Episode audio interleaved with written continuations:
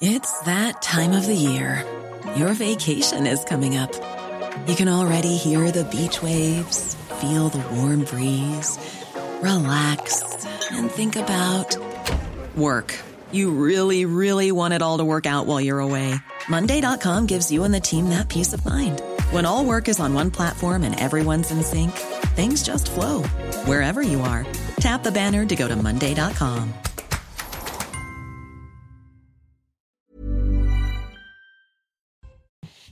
Bonsoir les amis, comment allez-vous? Ça va ma belle Charlotte? Tout va bien. Bon, si vous allez bien, le reste, on s'en fiche. Ouais, merci, mais on, on est là quand même. Vous me direz ce que vous avez pensé à travers vos chroniques de ce week-end mouvementé. On en parle dans un instant. C'est parti, la Minute Info, Soumaya Labidi. De quoi compliquer les comparutions immédiates des émeutiers, les greffiers ont entamé un mouvement de grève ce lundi. Ils protestent contre leurs conditions de travail dégradées et leur rémunération jugée insuffisante. On est à près de 100% de grévistes dans certaines juridictions. Un seuil symbolique franchi, la France a accueilli plus d'un demi-million de réfugiés en 2022 selon l'OFPRA. Pour la cinquième année consécutive, ce sont les ressortissants afghans qui ont le plus sollicité l'asile en France. Une tendance qui s'est encore accentuée depuis le retour au pouvoir à l'été 2021 des talibans. Et puis Kiev revendique de légers gains après des combats difficiles. L'Ukraine dit avoir repris 37 km dans l'est et le sud du pays euh, dans le cadre de sa contre-offensive. Euh, Depuis début juin, une opération d'envergure est en cours pour reprendre les territoires occupés par la Russie. Mais l'armée ukrainienne fait face à une puissante défense russe et à un sérieux manque de moyens. Au sommaire ce soir, le mal triomphe lorsque les hommes de bien regardent ailleurs, a rappelé Vincent Jeanbrun, maire de la Île-et-Rose, cet après-midi après avoir été attaqué en pleine nuit à son domicile, lui et sa famille. Regardez ailleurs. La République ne regarde-t-elle pas encore ailleurs? La République ne fait-elle pas encore semblant? Il ne faut surtout pas qualifier ces émeutes d'émeutes ethniques, par exemple. Pourquoi la France hésite tant à utiliser ce terme Vous n'avez pas vu ce que vous avez vu. Vous entendez L'édito de Mathieu Bocoté. 3400 interpellations en 4 jours, un tiers des interpellés sont des mineurs, moyenne d'âge 17 ans, essentiellement des garçons, 60% d'entre eux ne sont pas connus des services de police et disent avoir pris le pouvoir. Ils disent la loi c'est nous. Que signifie cette prise de pouvoir de la rue par la rue? Qui sont-ils? De quoi? C'est par barbare des mineurs est-elle le nom. Quel regard le monde porte-t-il sur la France? Et puis vraiment, qui sont ces casseurs qui pensent punir la France? L'analyse de Dimitri Pavlenko. La République est attaquée, a déclaré Vincent Jeanbrun, le maire de la Île-et-Rose cet après-midi. La République est attaquée sans aucun doute, mais a encore le courage de faire semblant de tenir debout, alors qu'en réalité n'est-elle pas à genoux Beaucoup connaissent la réalité de ce que vit la France en profondeur. Beaucoup ont alerté, beaucoup ont crié, mais ils ont été ostracisés, vilipendés, critiqués. Que savaient les politiques, les médias? Pouvaient-ils encore prévoir ces émeutes? Ont-ils raison de nier ou de pointer le poids de l'immigration, d'exploser la cause sociale? Le décryptage de Charlotte Dornelas. Deux claques et au lit. C'est ce que faisaient nos grands-parents. Déclaration du préfet de l'Hérault aujourd'hui sur France Bleu. Le rôle des parents est au cœur des émeutes. Faut-il un redressement de la jeunesse? Est-ce un devoir de redonner des repères, annihiler le principe des versions généralisées? Faut-il le redressement pour enfin éduquer? Faut-il réhabiliter la laïcité? Le regard de Marc Menant. Jean-Luc Mélenchon a pris l'autoroute en sens inverse, selon Bernard Cazeneuve. Ils ont appelé au calme, ils critiquent les riches qui se barricadent, ils ont appelé au chaos depuis plusieurs mois, depuis plusieurs années même. La gauche filles est-elle complice des insurgés?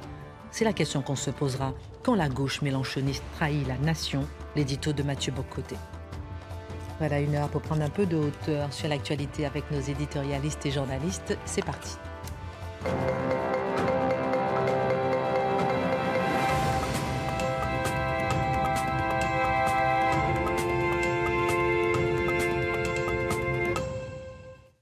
Mathieu Bocoté, comment allez-vous? D'une humeur constante et joyeuse. Malgré ce qui s'est passé ce week-end? Ah, c'est une bonne nature néanmoins. Je pleure mon pays, je pleure la France, mais néanmoins la vie est belle. Vous avez pas mal à votre France? Oui, mais ça m'empêche pas de trouver que la vie est une merveilleuse, c'est une grâce, c'est formidable. mais cela dit, ça veut, on peut pleurer son pays évidemment. La soirée, euh, propension euh, gardée d'hier était moins violente que les précédentes, Mathieu Bocoté. Eh bien, qu'il soit trop tôt euh, pour affirmer que nous sommes sortis de la présente crise, peut-être qu'elle est juste en sommeil, on peut désormais se questionner, Mathieu, sur les causes profondes de cette crise que tous savaient possible et qui oblige aujourd'hui la France à méditer sur son destin. La République était à genoux. Oui, oui, oui, je crois que oui. Je pense que pour l'instant, c'est un constat qu'on pourrait tous faire si on avait un souci élémentaire d'honnêteté. Euh, cause profonde, je note qu'Emmanuel Macron lui-même a dit qu'il se questionnait sur les causes profondes des présentes émeutes. Alors, c'est prêter notre, euh, notre travail, euh, prêter nos lumières, si possible, au président de la République, qu'on va chercher à comprendre les différentes interprétations proposées depuis, depuis quelques jours, mais en fait depuis des années, mais depuis quelques jours surtout, de ces émeutes qui frappent la France. Avec cette idée toute simple, pour correctement agir sur un problème, il faut correctement le décrypter, il faut poser le bon diagnostic. Si vous posez le mauvais diagnostic à répétition, vous allez avoir la mauvaise pratique, la mauvaise politique à répétition. Alors voyons quelles sont les thèses avancées pour expliquer ce qui se passe en ce moment. La première, c'est celle de la gauche radicale, la gauche indigéniste, qui a un bon écho, ne l'oublions pas, dans l'université et sur le service public. Pour cette gauche radicale indigéniste, la thèse est toute simple. Se dévoilerait à travers cela un ordre néocolonial raciste qui se serait exprimé dans le geste d'un policier tuant un individu racisé et c'est une structure de domination raciale qui se révélerait aujourd'hui en France. Dès lors, les émeutes, ce ne seraient pas des émeutes, ce serait une révolte, une révolte au nom de la justice sociale et cette révolte serait fondamentalement légitime. Je note que deux figures un peu connues de l'espace public ont dit ça ces derniers jours devant les médias anglo-saxons. C'est important de le dire parce que ça, nous en dit beaucoup sur la représentation de la France dans les médias anglo-saxons qui semblent avoir généralement décidé que Rokhaya Diallo et ou euh, Juan, Branco sont les interprètes légitimes de la condition française. Rokhaya Diallo, comme Branco, nous disent fondamentalement c'est un crime raciste. Ce crime raciste entraîne une réaction antiraciste, entre guillemets, le soulèvement des banlieues n'est rien d'autre qu'un appel à l'aide, un cri, une volonté de justice sociale. Selon vous, c'est pas un crime raciste? Oh Non, c'est absolument. Je pose la question. Ben, premièrement, j'en sais absolument rien. Et, c'est tout ce qu'on en comprend. On, peut se, euh, se, désoler absolument de ce tir. ce jeune homme n'aurait pas dû mourir, évidemment. Ensuite, on, peut, on ne sait rien pour l'instant. Les deux récits sont pas les mêmes. Hein. Le récit 1, c'était arrête ou je te tire ou euh, je te flingue. Le nouveau récit, c'est euh, lève tes mains, euh, stop, ne, pas, ne repars pas la voiture globalement. Le récit vérifié. Ben voilà, donc là, on se retrouve avec deux récits différents de ce qui entoure les événements. Donc ceux qui courent à l'interprétation crime raciste sont ceux qui considèrent que dès que la police se manifeste dans les quartiers, la police est raciste. Ce serait une manifestation de racisme systémique. Je note, soit dit en passant, que cette thèse est reprise de manière plus ou moins nuancé par des figures comme euh, Madame euh, Sandrine Rousseau, qui dira du pillage, hein, parce que du pillage à répétition, c'est quand même frappant autant de pillage.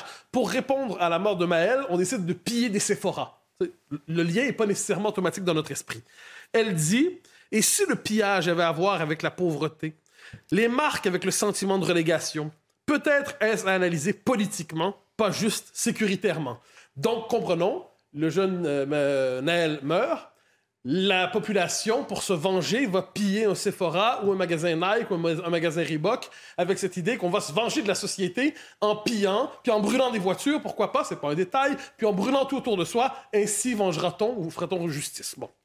Il y a aussi Alma Dufour, si je peux me permettre, député LFI, si qui dit il, euh, a, il ne se passe rien sans rapport de force, la fin justifie les moyens. Donc, on aura compris qu'il y a cette interprétation euh, indigéniste, décoloniale, gauche radicale, qui, tel que je l'ai présenté, voit c'est le soulèvement d'une population contre un ordre raciste. Deuxième discours, ce que j'appelle le discours mainstream républicain. Euh, différence gauche-droite, droite, ajoute le facteur immigration, gauche n'y va pas. On l'entend au gouvernement, évidemment. Dans sa version très soft, dans sa version euh, de base, c'est euh, certains ministres qui disent derrière ça, derrière cette crise majeure, derrière ces soulèvements, quels sont les deux enjeux qu'on doit mentionner? Les jeux vidéo et les réseaux sociaux. Ça va de soi. Ça va de soi, jeux vidéo et réseaux sociaux. Hein, c'est étonnant, un ministre, quand même. Ensuite, ça va un peu plus loin. La thèse développée, c'était François Hollande, mais c'est pas le seul, c'est l'idée d'une faillite du modèle républicain. Donc là, il y a toute une série de termes qui sont utilisés pour donner l'impression qu'on est ferme.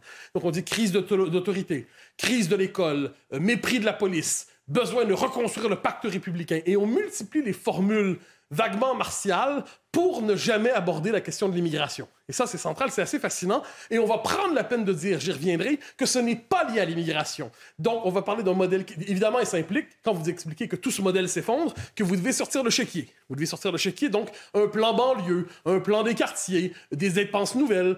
Et je crois que bien les Français se demandent, donc c'est un peu ça l'échange en ce moment. Certains brûlent des quartiers, et l'ensemble des Français paient la reconstruction des quartiers jusqu'au prochain incendie, jusqu'au prochain investissement. Quel sain usage de l'argent public. La droite républicaine rajoute à cela l'élément de l'immigration, je l'ai dit, on peut entendre ça chez Éric Ciotti, d'autres, mais c'est pas structurant. Ce n'est pas structurant. L'élément de l'immigration, il le greffe à cette explication de la, du modèle républicain en crise, mais ils n'en font pas l'élément qui structure leur discours. La droite nationale a sa propre thèse. C'est la guerre civile. On peut l'entendre chez Zemmour, on peut l'entendre chez Marion Maréchal. Et c'est un terme qu'on voit quand les entend. Le terme a pour fonction de faire progresser la compréhension du conflit. C'est-à-dire, voyez à quel point c'est grave, c'est une guerre civile. Voyez à quel point c'est grave, on ne s'en sortira pas, on est rendu au stade suprême de l'affrontement. Le problème de cette analyse, c'est qu'une guerre civile se passe normalement au sein d'un même peuple. Or, ce qu'on voit en ce moment, ce sont des populations qui ne s'identifient pas au même peuple. On peut s'en désoler. Évidemment, vous me direz, oui, mais la nation, ils sont tous français. Oui, mais la nation n'est pas qu'une fiction administrative et juridique. ce qu'on voit maintenant, ce sont des populations qui ne s'identifient pas au même peuple, et dès lors, une partie d'entre elles ah, le rejette la France, cherche à chasser la France des territoires que l'on dit perdus de la République, qui sont des territoires en fait d'où le peuple français, d'où la référence française euh, sont chassés, ne sont plus les bienvenus. Et quand vous êtes dans cette logique, il y a des enclaves étrangères et il y a une volonté de conquête aussi. Bon, regardez un peu le portrait, on dit guerre civile, mais ce terme, je le dis, est inadéquat, ne permet pas de rendre compte de la situation. Alors, je vous propose ma petite interprétation à moi, ah. mais elle ne s'enferme pas dans un slogan, hélas, mais je ne désespère pas d'en trouver un. Alors, quels sont les éléments qu'on peut rassembler? Premièrement, on, a, on est devant des émeutes ethniques. On ne peut pas dire. C'est un fait. Euh, le terme est désagréable, j'en conviens, mais il y a une dimension ethno-culturelle dans ce qu'on voit Donc en ce pas, Selon vous, pas une guerre civile, mais émeute ethnique. Oui, émeute ethnique, parce que je pense que le terme est plus adéquat. Il y a une conscience qui se joue lorsqu'il y a un refus de la France, lorsqu'on s'en prend. Il y a une forme de conscience communautariste. Peut-être est-ce le meilleur terme. Donc, émeute ethnique, premier élément qui participe à cette crise. Le deuxième, une pratique d'une culture de l'insécurité qui vire à la guérilla urbaine. Donc là, une forme de crescendo dans l'insécurité. On ne se contente plus de s'en prendre aux policiers de temps en temps. Là, il y a une cible, une guérilla qui est menée contre eux. C'est un élément important. Autre élément, un ensauvagement de la jeunesse. On en parle souvent, Dimitri va nous en parler. Une jeunesse plus violente que jamais, complètement désinhibée dans son rapport à la violence.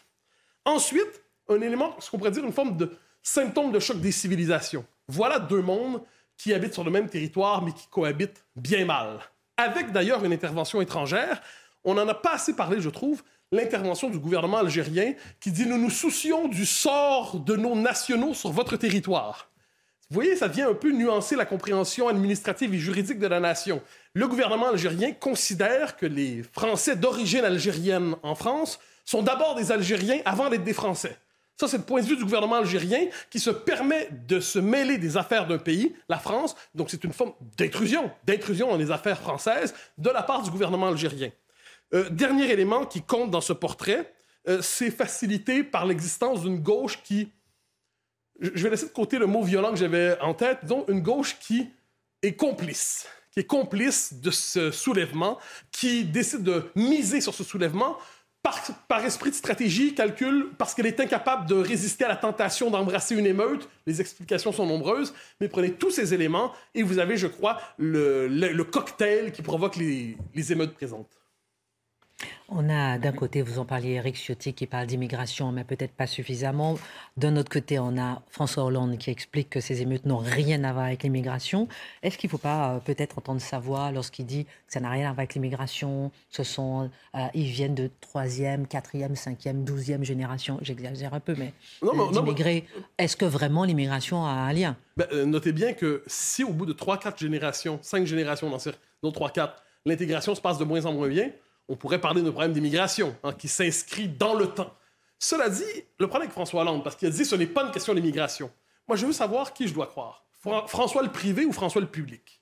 François le privé dit dans son livre Un président ne devrait pas dire ça, le livre d'entretien que l'on sait, les Français sont au seuil s'ils n'y sont pas déjà dans la partition. François le privé, François Hollande qui parle à l'abri des caméras, parle à peu près comme Éric Zemmour. François Hollande voit une caméra, hop, il connaît une mutation. Il change de cravate, je sais pas, il change de tenue, il change d'habit. Et là, il nous dit, c'est pas un problème d'immigration, même si elle a eu lieu il y a maintenant bien longtemps. Euh, donc, c'est bien notre modèle social, notre modèle républicain qu'il faut de nouveau approfondir pour que par l'école, par le respect de la règle, nous arrivions à donner à ces individus cette fierté d'être français. Donc il y a cette idée qu'on répare l'école, on fait trois ou quatre discours, on joue du tambour républicain, et apparemment cette jeunesse se convertirait d'un coup à l'idéal républicain, donc à l'idéal français. L'un apparemment se confondant avec l'autre. Mais François le privé, François le privé dit tout autre chose. Lequel dois-je croire? C'est un peu le problème. C'est pas le seul, soit dit en passant, les politiques sont un peu spécialistes là-dedans.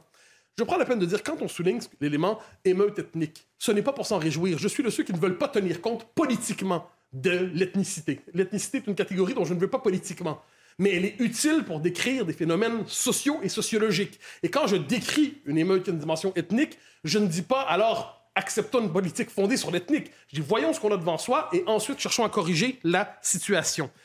Par ailleurs, je suis certain d'une chose. Pendant quelques jours, plusieurs ont parlé, ont cherché à parler d'immigration. Le système, d'ici quelques jours, quelques semaines, va neutraliser complètement la question de l'immigration comme d'habitude, et va nous expliquer que ce n'était pas une question centrale, centrale qu'on doit la laisser de côté, et que ceux qui en parlent sont en fait des obsédés d'extrême droite. Ça, je vous l'annonce. Est-ce que ça n'a pas déjà commencé, peut-être même? Ah, Bien sûr, vous avez tout à fait raison. Est-ce que votre vision des événements, Mathieu Bocoté, n'est pas un peu réductrice? La presse nous met pourtant en garde contre la mobilisation, ici et là, de groupes d'ultra-droite au cœur des événements est-ce que les torts ne sont pas partagés? Ah ben, Vous avez tout à fait raison d'amener cet élément, parce que c'est la grande blague, je trouve, du moment. Rien ne terrifie davantage un journaliste de gauche que la perte de la maîtrise du récit des événements. Dire, disons le monopole du vrai, de la description, de, la prétention à décrire le réel. Donc là, si c'est pas le fascisme ou l'extrême droite qui fout le bordel, ils sont incapables de comprendre ce qui se passe. C'est censé être l'extrême droite ou l'ultra droite, ils doivent bien être quelque part. Donc là, qu'est-ce qu'ils voient? Il y a quelques groupes de citoyens, peut-être y a-t-il des groupes d'ultra droite là-dedans, ou peut-être c'est des groupes improvisés qui veulent défendre leur rue, défendre leur jardin, défendre leur propriété, défendre leur voiture. Comportement inacceptable et anti-républicain. Hein. Défendre sa voiture quand des gens veulent la brûler pour protester contre la mort d'un gamin de 17 ans, alors ça, c'est un geste anti-républicain. Quoi qu'il en soit, ils veulent à tout prix trouver dans le récit actuel le rôle de l'ultra-droite. Donc là, on met ça de l'avant dans l'IB et ailleurs. On nous dit qu'au cœur des événements se constitueraient ces milices terrifiantes. Donc finalement, des milliers de jeunes qui brûlent tout, un discours insurrectionnel, séparatiste et agressif et de conquête qui se déploie, on s'en fout. Le fait qu'on doive demander à des imams d'en appeler au calme de la population, ce qui témoigne d'une dimension religieuse inavouée de tout cela, on s'en fout. Mais quelques groupuscules ou quelques groupes de citoyens qui se mobilisent pour défendre leurs biens, ah là, la République est en danger. Dernier point, vous noterez que là, les images circulaient, puis on a entendu une petite musique sur les réseaux sociaux. Devrait-on laisser circuler ces images? Elles donnent une mauvaise image du vivre ensemble. C'est vrai que le vivre ensemble irait beaucoup mieux si on ne diffusait pas les images qui révèlent son effondrement. Merci beaucoup euh, Mathieu Bocoté. Dans un instant, on parlera un peu de la gauche euh, de Mélenchon et puis est-ce qu'elle a trahi la nation? On verra, on en parlera dans un instant. Et puis, euh, en rebondissant d'ailleurs sur les propos de Bernard Cazeneuve, qui dit que Jean-Luc Mélenchon a pris l'autoroute en sens inverse, on va essayer de comprendre pourquoi. J'ai une petite question à vous poser avant, Dimitri. Qu'est-ce que vous pensez de, des maires qui se sont réunis aujourd'hui, les maires qui, se sont, qui sont attaqués, les maires qui se rassemblent euh, euh, pour crier justement leur désespoir? Dimitri, ensuite Marc ben, Ça devient la fonction la plus difficile du monde, hein, maire, maire, maire en France. je veux dire, les policiers, on, les voit bien, ils démissionnent à tour de bras. Les hospitaliers, c'est pareil. Les maires attaqués de toutes parts depuis des mois, alors que déjà, c'est une fonction qui est, difficile. L'histoire de la Rose, vous en avez 150 derrière qui ont vécu des drames similaires, peut-être pas aussi graves euh, dans la commission des faits, mais équivalents euh, dans le niveau de menace euh, partout en France. Hein. et sans doute d'autres qui ne se sont pas forcément manifestés. Donc, euh, moi, je les, trouve, je les trouve extrêmement courageux dans l'ensemble. Et Charlotte, je vais peut-être, après Marc, et j'irai peut-être même un peu plus loin aussi. Est-ce que, euh, entre euh, les maires attaqués, je veux dire, en, quoi c'est nouveau On le savait déjà. je veux dire, vous voyez ce que je veux dire? C'est-à-dire que, est-ce qu'on n'est pas là en train de, faire un appel au sursaut face au chaos, mais un appel au sursaut qui devrait, qu'on a déjà entendu d'ailleurs, et est-ce que ça changera quelque chose? Bah, C'est Allez-y Charlotte et ensuite Marc. Allez-y Charlotte. C'est évidemment la question qui se pose. C'est là où vous avez raison, c'est que des maires attaqués, on en a déjà vu. Par ailleurs, on était déjà à trois jours d'émeute avec des incendies dans les appartements, avec une personne en Guyane qui s'est pris une balle perdue, euh, qui visait initialement la police, contrairement à ce que nous racontait Louis Boyard. Euh, euh, on, on a vu toutes les horreurs. C'est simplement que toutes ces horreurs, on les a toutes, toutes, toutes commentées jour après jour depuis des années. Là, elles sont toutes en même temps. Alors, il y a un peu un effet de sidération, mais évidemment que quand euh, je vois aujourd'hui des appels au sursaut avec les mêmes mots que j'entends depuis des années, j'ai un peu peur de la suite. Marc, ensuite Dimitri, je reviens D'abord, euh, ça dépend qui fait un appel à ce sursaut républicain. Vous avez quand même nombre de maires qui sont dans la rupture républicaine. Ils sont pour des piscines avec des heures privilégiées pour euh, des gens pratiquant la religion, ils sont pour euh, l'indigénisme, ils sont pour le wokisme, etc. Est-ce que ces maires-là ont leur place quand on en appelle au sentiment de redevenir français ou de devenir simplement français? Alors il y a une belle image, mais là c'est quand même une image qui est une image fallacieuse. Vous lire euh, réagir sincèrement lorsqu'on bah voit aujourd'hui, lorsqu'on voit aujourd'hui les maires qui se rassemblent autour du maire de la Rose, la République est attaquée. Enfin, mhm. Je ne sais pas, mais c'est, bah, on, le sait. Euh, comme dit Charlotte, on le sait depuis longtemps. Oui, il y en a qui posent un peu la question de manière un peu binaire. Est-ce que c'est du vandalisme? Est-ce que c'est la démocratie qu'on attaque? Mais les mm. deux, mon capitaine. Mm. Et vous savez, le quartier, de, le quartier à Nîmes où un policier s'est pris une balle, et heureusement qu'il avait un gilet pare-balles, c'est le quartier de Pisevin. C'est ce quartier où euh, la médiathèque a dû fermer parce qu'elle avait été réquisitionnée par des dealers qui euh, voulaient l'utiliser pour s'en faire un, un, lieu d'observation quand la police arrive. Mais ces histoires-là, nous, on les racontait il y a un mois.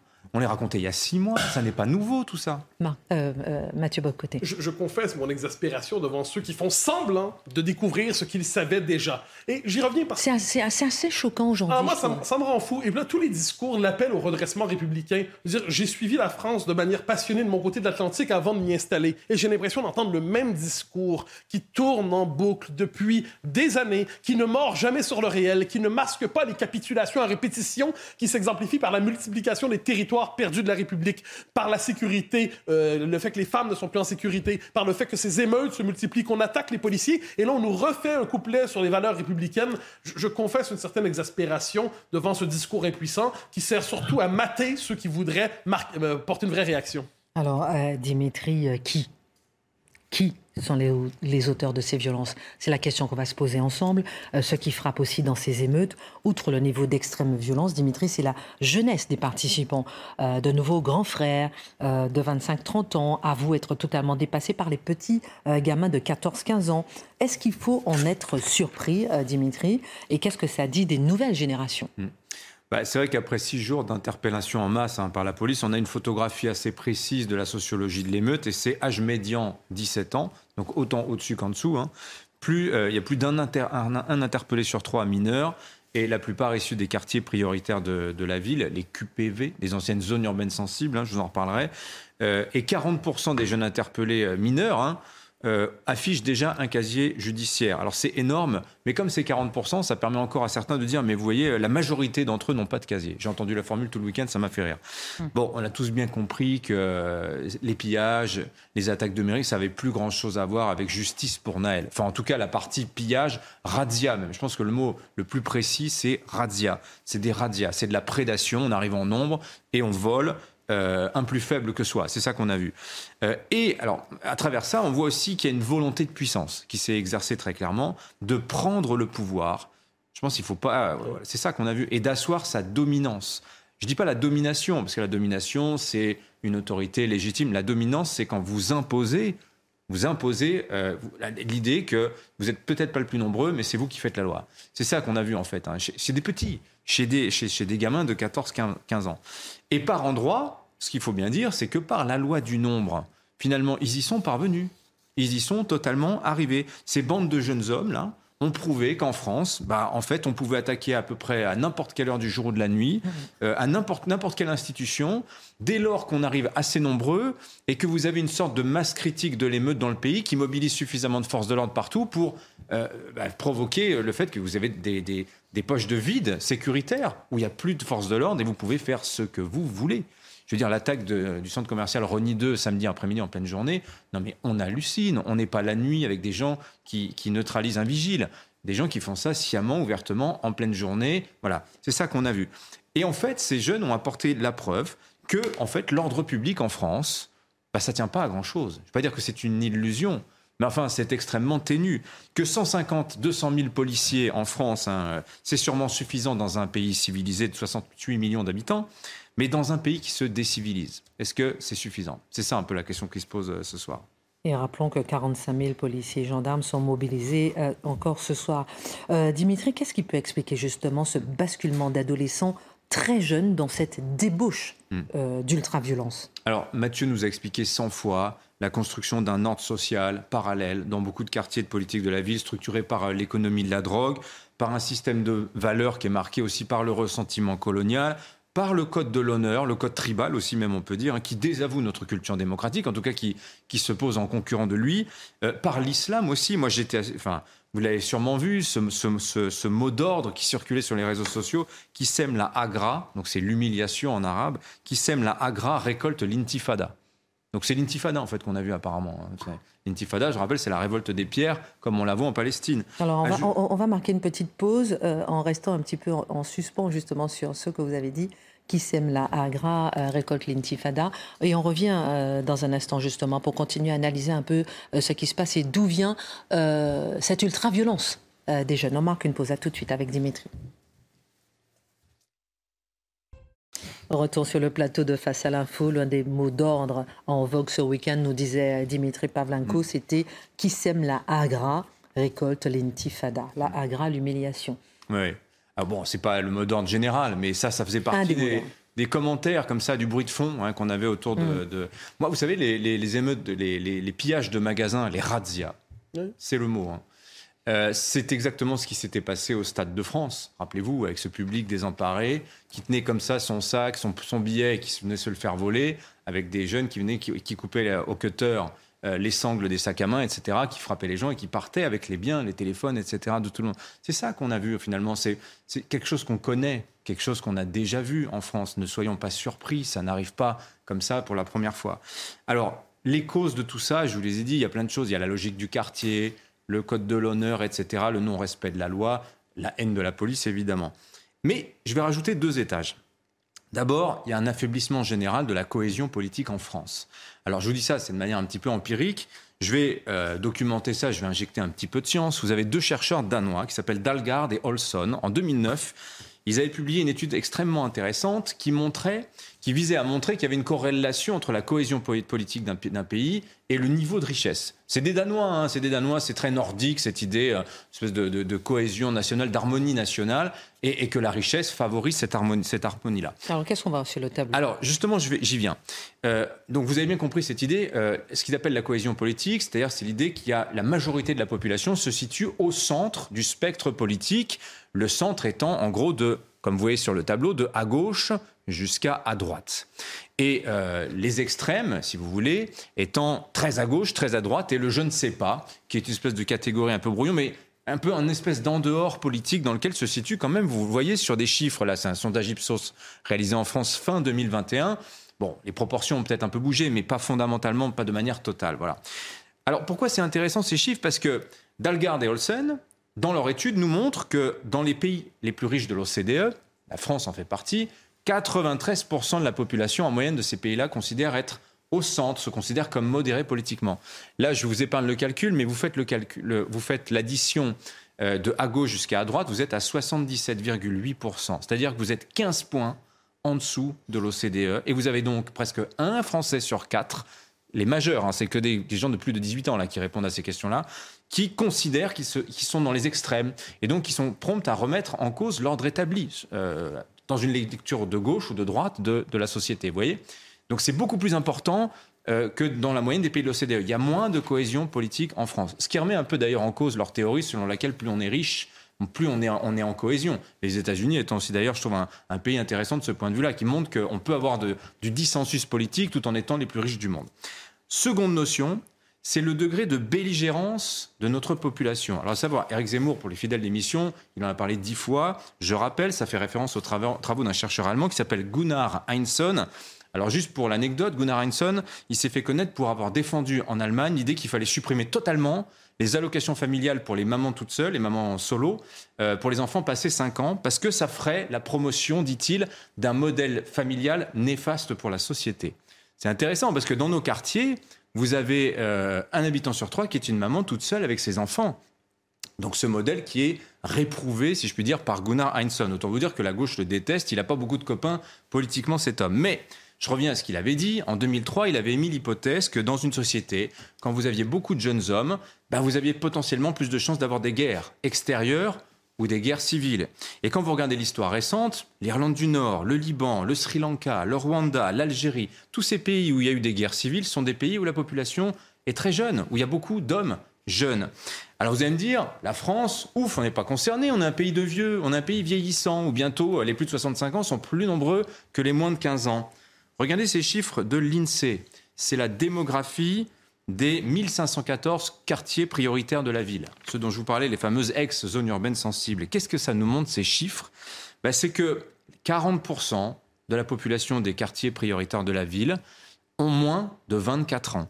Vous additionnez 0,14 ans et 15-24 ans, vous obtenez ce chiffre d'à peu près 40% de la population de ces quartiers-là qui a moins de 25 ans. Cette population qu'on a vue très majoritairement dans les émeutes euh, ces deux dernières semaines. Comparativement à la moyenne nationale, vous voyez que la proportion des 0,24 ans dans le total de la population française, c'est de l'ordre de 30%.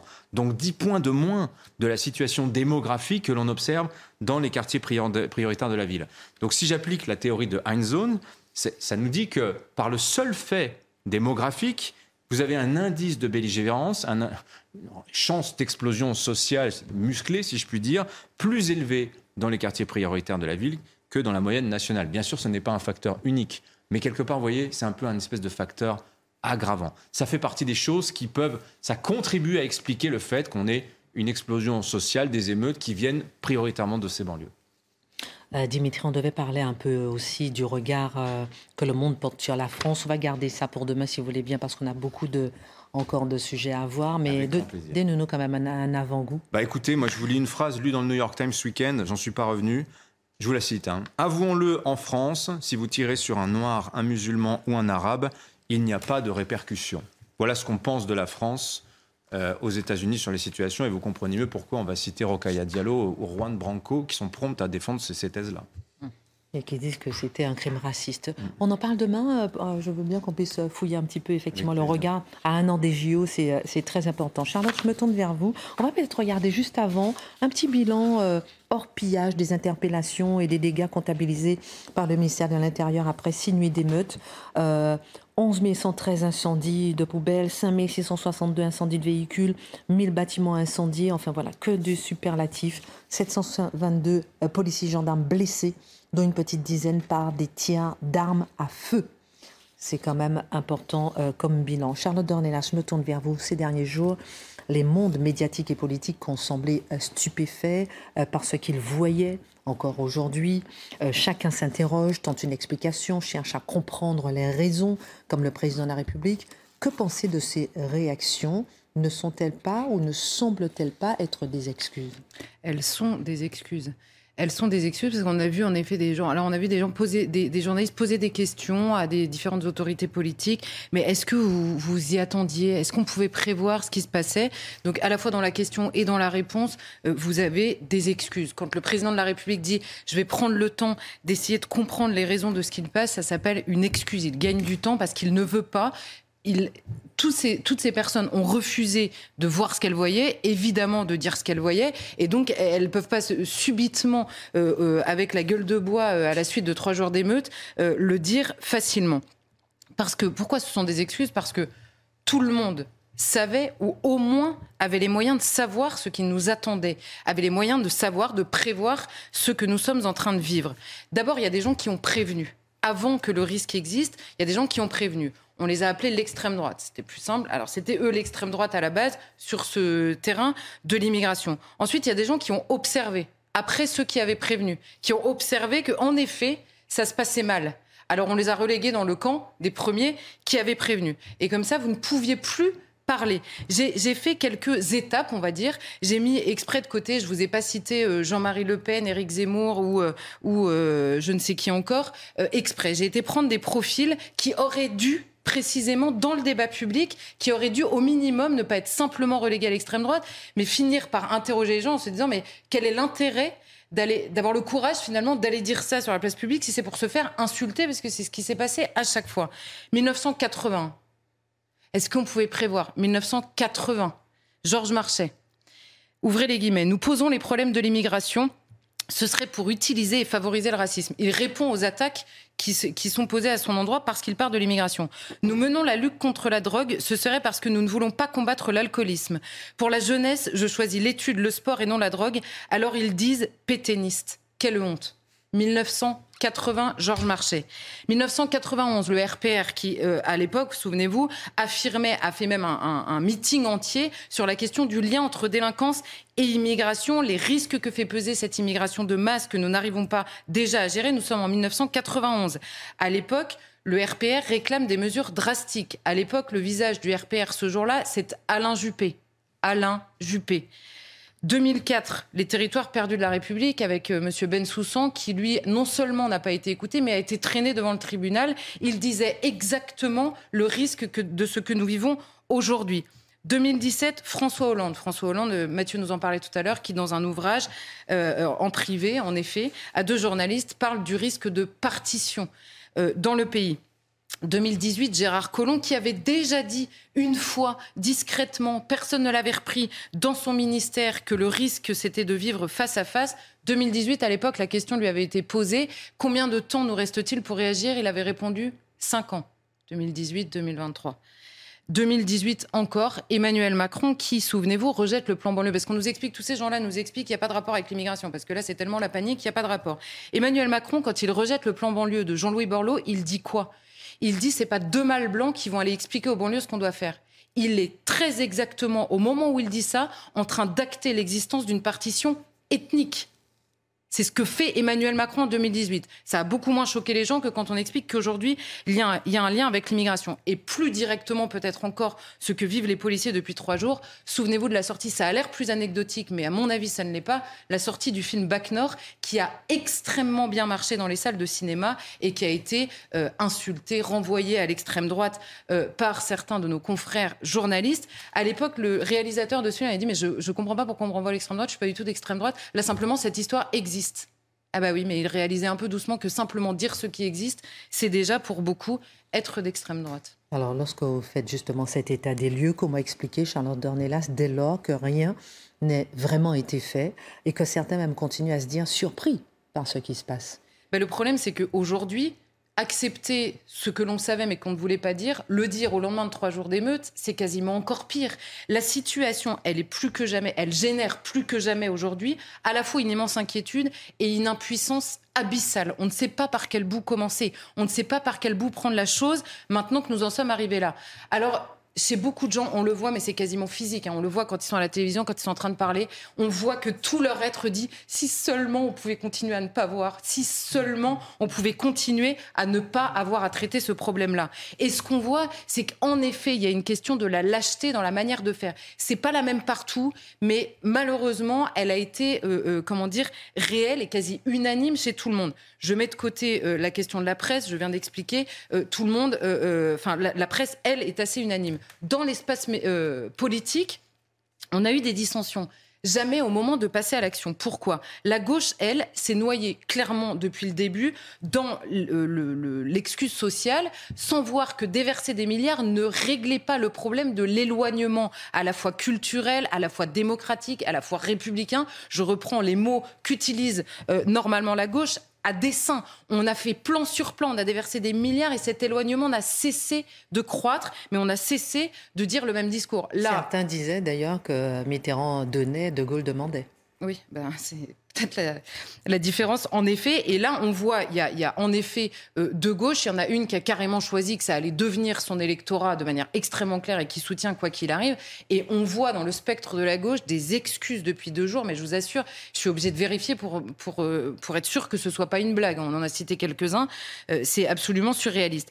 Et la droite, de l'autre côté, une partie de la droite, en tout cas, a très bien compris ce qu'il se passait, peut-être mieux encore, puisqu'elle l'a exprimé clairement à chaque élection présidentielle, ou plus exactement dans chaque campagne présidentielle. Elle savait exactement ce que les Français attendaient, elle savait où elle pouvait gagner. Le problème, c'est qu'en arrivant euh, au pouvoir, c'est pas tellement qu'elle n'a plus vu ou voulu voir. C'est simplement qu'elle a voulu se rendre respectable aux yeux de la gauche. On l'a dit mille fois, mais il est évident qu'il y a toute une partie de la droite qui a eu infiniment plus peur de se faire renvoyer dans le camp de l'extrême droite que de euh, traiter le problème qui allait arriver dans nos banlieues. Donc non seulement tout ça a été prévisible, mais c'était prévu par certains, et ceux qui prévoyaient précisément ont été insultés, et dans la classe politique, personne n'a voulu avoir le courage, on va dire, qu'ont eu certains dans euh, l'espace ou dans le débat public.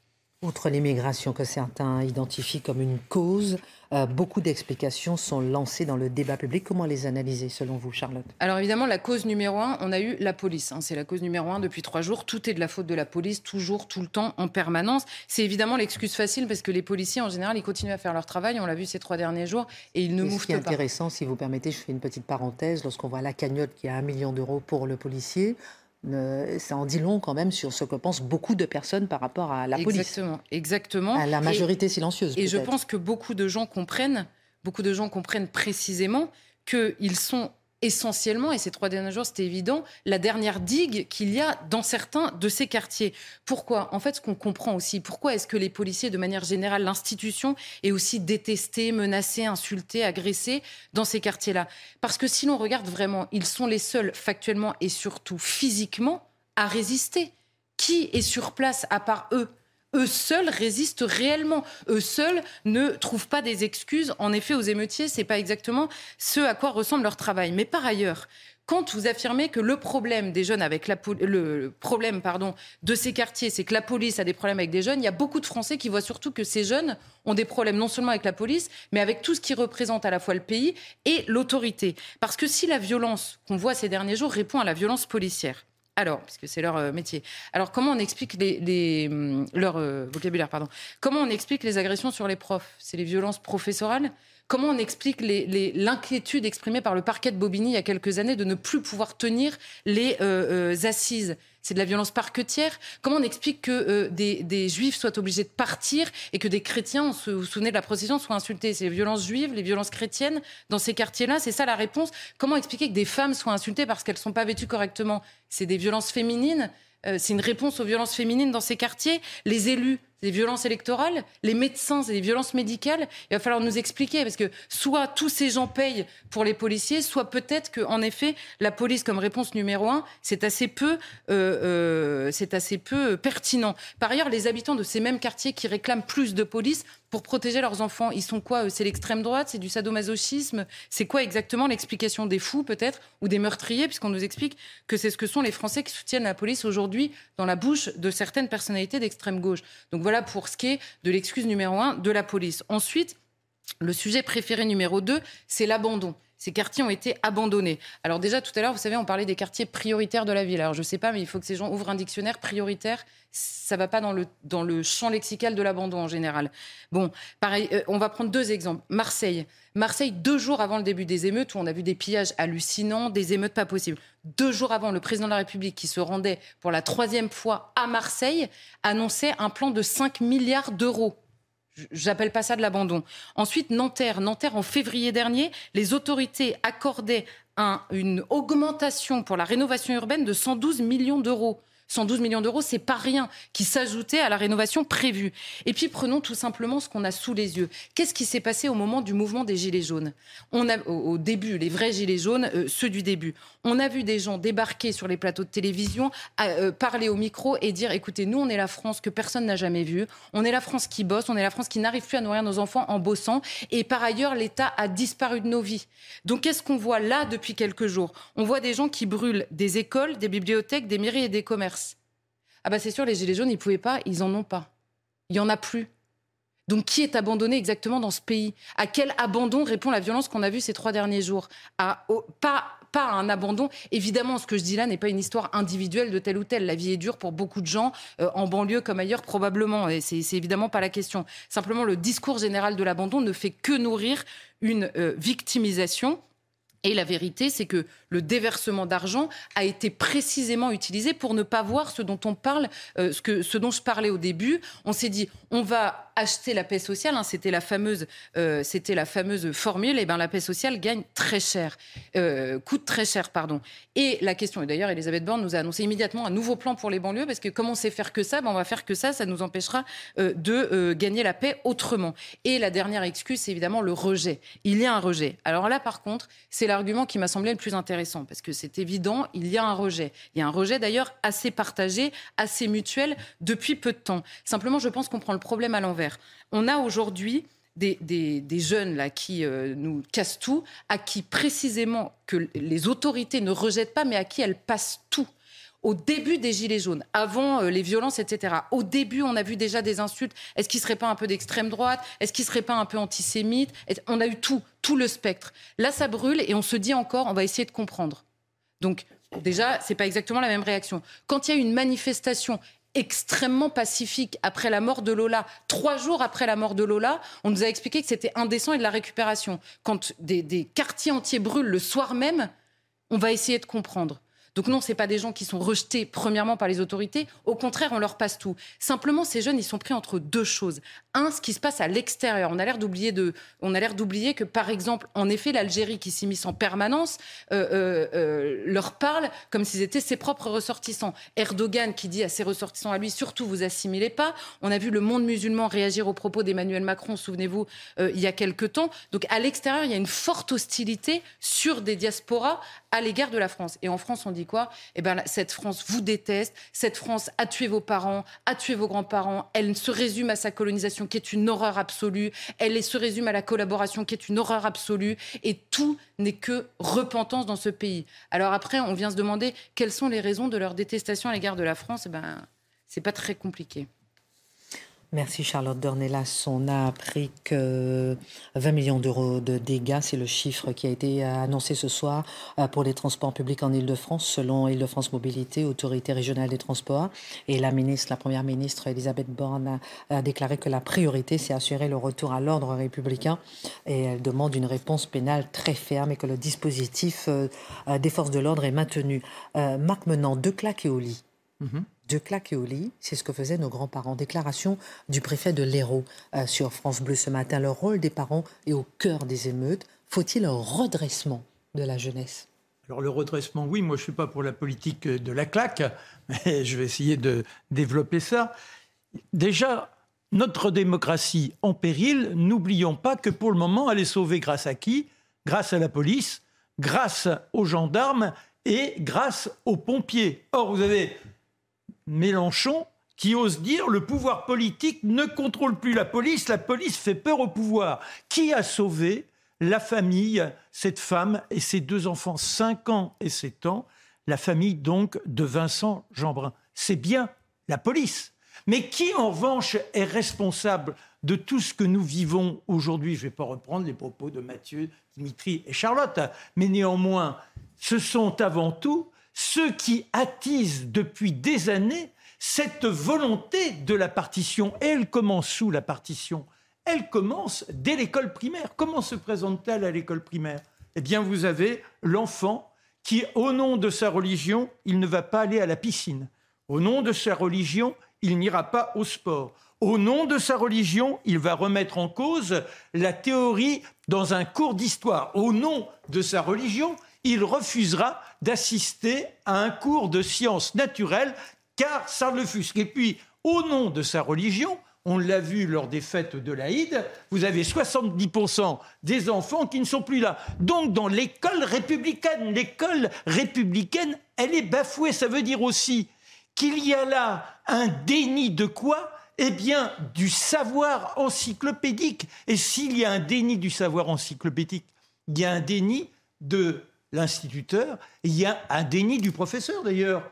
Eh bien, ça se, euh, ça se traduit dès le collège avec des enfants qui veulent à tout prix mettre une tenue qui montre qu'ils ne veulent surtout pas être français. Alors que l'école, c'est quoi? C'est apprendre à être français, avoir la fierté d'être français. Et ceux qui aujourd'hui disent oui, l'indigénisme, l'indigénisme, on a été victime de cette colonisation, qui sont venus?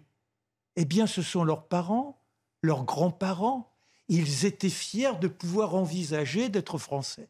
Ils avaient le désir de pouvoir un jour clamer qu'ils appartenaient à cette république, qu'ils ralliaient quoi le grand principe? Égalité, fraternité, liberté. Mais la liberté, c'est pas celle de détruire, c'est la liberté de respecter, avoir l'estime de soi et donc l'estime de l'autre. Et quand on se fait arrêter, eh bien, c'est pas parce que vous avez une couleur de peau. Non, non, non, non, non. La différenciation dans notre pays, elle ne se fait pas à la couleur. La différenciation, là, on veut nous l'imposer par une rupture dans la culture. Il y a ceux qui viennent et qui disent dorénavant, il y aura ces mœurs. Mais donc, il n'y a plus la possibilité d'exister comme ça. Et les grands responsables, ce sont ces politiques qui participent, en particulier, je les recite, et les filles, et les écolos et autres, qui ont oublié leur cause première. N'oublions pas non plus, c'est quoi Là, on essaie de nous dire, oui, ils sont victimes de l'ordre social. Mais tout le monde est victime de l'ordre social. C'est la logique même d'une république qui voudrait proposer le meilleur aux uns et aux autres, mais ce meilleur se conquiert. Il faut à l'école essayer d'apprendre, essayer de montrer que l'on a des qualités, essayer de pouvoir un jour être dans une situation. Sinon, l'ostracisme social, oui, on a tous des différences. Il y a celui qui n'est bossu, il y a celui qui n'est tordu, il y a celui qui ne se trouve pas assez beau, etc. Et il nous faut nous apprendre à nous assumer nous-mêmes, à accepter ce que nous sommes. Et puis après, il y a la maltraitance. Alors vous savez, la maltraitance, on dit oui, le gamin, il est frappé par ses parents, et là, il y a un devoir de retrait de la République de l'enfant. Mais la maltraitance, elle est aussi celle de ne pas être capable de suivre l'ordre républicain. Et si l'on se rend coupable de ce, que l'on a vu ce week-end, c'est de la maltraitance. À partir de là, il faut le retirer au plus vite leur enfant et créer des centres de redressement. Ça ne demandera pas 15 ans. Reprenons les casernes, prenons des gens qui sont capables d'instiller le goût de la discipline, le goût de l'effort, et puis également le goût de notre langue, le goût de l'art, etc., etc. Merci beaucoup, euh, Marc Menant. Euh, euh, tout à l'heure, je disais qu'il y a une réunion donc à Matignon. Elisabeth Borne, elle a déclaré que la priorité absolue est d'assurer le retour de l'ordre républicain. Je disais tout à l'heure avec le maintien, le dispositif de maintien de l'ordre maintenu donc ce soir et une justice très ferme. Mmh. C'est intéressant puisque je me tourne vers vous, Mathilde Panot, elle a quitté la réunion, elle n'a pas pris le temps de l'échange, ce qui fait le lien avec la, dernière partie. On le sait, la gauche LFI a d'abord refusé d'appeler au calme. Euh, elle répétait avec d'autres pas de justice, pas de paix. Pas de justice, pas de paix. Je répète, pas de justice. non mais pas de justice, pas de paix. Jean-Luc Mélenchon a même dénoncé les chiens de garde qui exigeaient qu'il lance un appel au calme. Il a ensuite voulu euh, euh, modérer sa position. Vous nous direz d'ailleurs de quelle façon. Il nous faut aujourd'hui euh, poser la question clairement, Mathieu Bocoté, la gauche et a-t-elle appelé à l'émeute? Est-elle complice des insurgés? Oui. Oui. Et voilà pourquoi. D'abord, vous l'avez dit, Mélenchon a d'abord refusé d'en appeler au calme. La, la France brûle, les banlieues brûlent, il y a des raids et des razzias à Paris, il y a des raids et des razzias dans les grandes villes. Les bandes, de, les émeutiers décident de, faire leur pillage. Donc les grandes villes ne sont plus à l'abri, soit dit en passant. Et Jean-Luc Mélenchon, donc violence destructrice, et Jean-Luc Mélenchon dit non, je ne condamne pas, les, je ne me soumettrai pas aux chiens de garde. Mais là, il, commence à, il constate que sa position est peu reçue dans l'opinion, d'autant que tout brûle, tout brûle. Alors Jean-Luc Mélenchon décide d'être bon prince, il se veut modérer. Il dit, bon, ne vous en prenez pas, s'il vous plaît, aux écoles, aux bibliothèques et aux gymnases. C'est notre bien commun, dit-il. Bon. Il a oublié de mentionner les voitures, les commerces, les mairies, les préfectures, les banques. Il a aussi oublié de mentionner les maisons d'élus. Oups! Donc, que se passe-t-il? Eh bien, des gens s'en prennent à la maison d'élus. On le sait avec ce maire qui était, euh, dit-il, je crois que c'est vrai, victime d'une tentative d'assassinat. On dire les émeutiers, les voyous ont la voiture bélier et on, on en comprend un cocktail Molotov dans leur voiture. Vous amenez rarement un cocktail Molotov pour faire un feu de joie entre vous sur le mode joyeux et païen. Non, vous l'amenez pour brûler une maison pour que les gens qui s'y trouvent brûlent. Alors Jean-Luc Mélenchon, soudainement, dit bah, Je dois rajouter une clause d'exception. Il dit, il dit Je condamne fermement cette violence. Alors, la question qu'on peut se poser pour la suite des choses, c'est est-ce que Jean-Luc Mélenchon, chaque fois qu'il y a une nouvelle agression qui va vraiment choquer l'opinion, va dire celui-là, vous n'auriez pas dû lui taper dessus Et euh, pourquoi brûlez-vous la voiture de cet homme qui gagne si peu d'argent? Et s'il vous plaît, n'attaquez pas le carrosse des enfants si des gens attaquent le carrosse des enfants demain. J'ai hâte de voir le principe discriminatoire qui permet à Jean-Luc Mélenchon de nous dire ce qu'on peut attaquer, ce qu'on peut brûler et ce qu'on ne doit pas brûler. Mais là, on lui demande une explication à M. Mélenchon. On lui prête une grande intelligence à M. Mélenchon.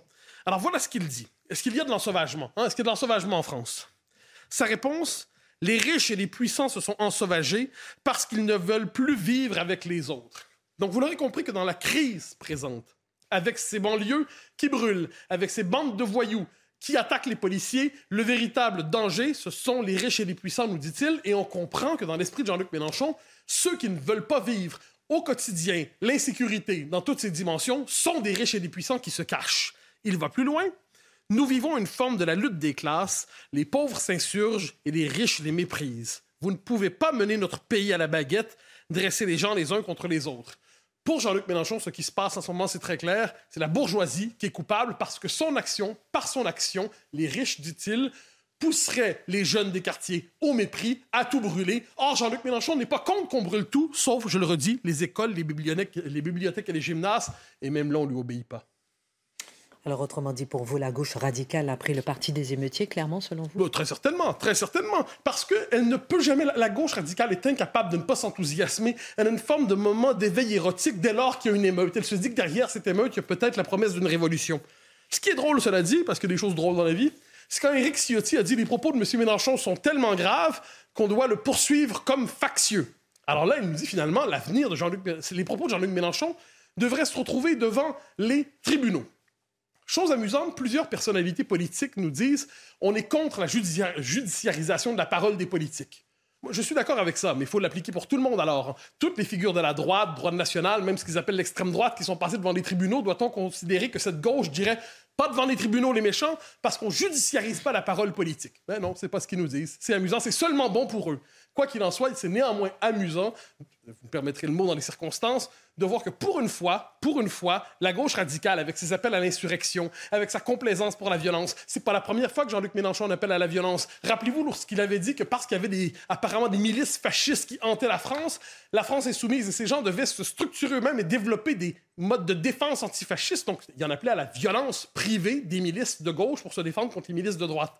C'est amusant de voir pour une fois Jean-Luc Mélenchon attaquer sur, le terrain de la judiciarisation de son propos. Je n'y suis pas favorable, je le confesse. Moi, je crois à la parole publique la plus libre qui soit, mais c'est néanmoins amusant que pour une fois, on voit que son jeu, en fait, il est déculotté. On le voit, il est nommé complice de l'émeute, mais ça ne changera rien, ne vous inquiétez pas, et on continuera de le traiter comme une grande figure de la gauche admirable dans les médias publics. Je ne doute pas qu'on parlera de lui avec admiration dans les prochains temps. Jean-Luc Mélenchon, c'est quand même le chouchou du service public. Merci euh, beaucoup, Mathieu Bocoté, pour votre regard. J'ai plein de questions à poser. Il est déjà l'heure de refermer l'édition, mais est-ce que c'est un crime raciste et pourquoi? J'aime bien vos têtes. Ne me répondez pas, vous me répondrez demain. Demain. D'accord? J'ai encore une question. Vous avez parlé de on n'arrête on n'arrête pas pour sa couleur de peau. Vous êtes sûr qu'on n'arrête pas pour sa couleur de peau? Non. Réfléchissez, on en parle demain. Et vous allez me dire pourquoi. Je suis, hmm? vous allez me dire, vous allez me hmm? dire pourquoi. Hmm? Est-ce qu'on arrête, oui ou non, les gens pour leur couleur de peau? La réponse m'intéresse. Hein à vous tous. Hein. J'attends votre réponse. À demain. Isabelle Piboulot tout de suite, ensuite Pascal Pro. Les groupes politiques réunis à Matignon autour d'Elisabeth Borne pour échanger sur des propositions après les nuits de violence qui ont enflammé la France depuis mardi. Rien que pour les transports publics en Ile-de-France, les dégâts s'élèvent à au moins 20 millions d'euros. La Première ministre l'assure, la priorité est d'assurer le retour de l'ordre républicain et une justice très ferme. Le dispositif de 45 000 policiers et gendarmes est maintenu ce soir. Ensemble pour la République, élus et populations se sont réunis devant de nombreux mairies de France, entre autres à Marseille, Lyon, Paris et là il est rose bien sûr. Une volonté d'unité au lendemain de la violente attaque à la voiture bélier contre le domicile du maire Vincent Jeanbrun. En tête de cortège, l'élu LR était encadré par des ténors de son parti, Gérard Larcher, Valérie Pécresse ou encore Éric Ciotti. Membre du commando Kiefer, il s'était engagé pour la paix. Léon Gauthier s'est éteint ce lundi à Caen à l'âge de 100 ans. Il était le dernier survivant des 177 Français à avoir participé au débarquement du 6 juin 44 en Normandie. Les hommages ont afflué en l'honneur de l'ancien combattant originaire de Rennes, un héros de la libération pour Emmanuel Macron. Un hommage national lui sera rendu en Normandie selon le maire de Ouistreham.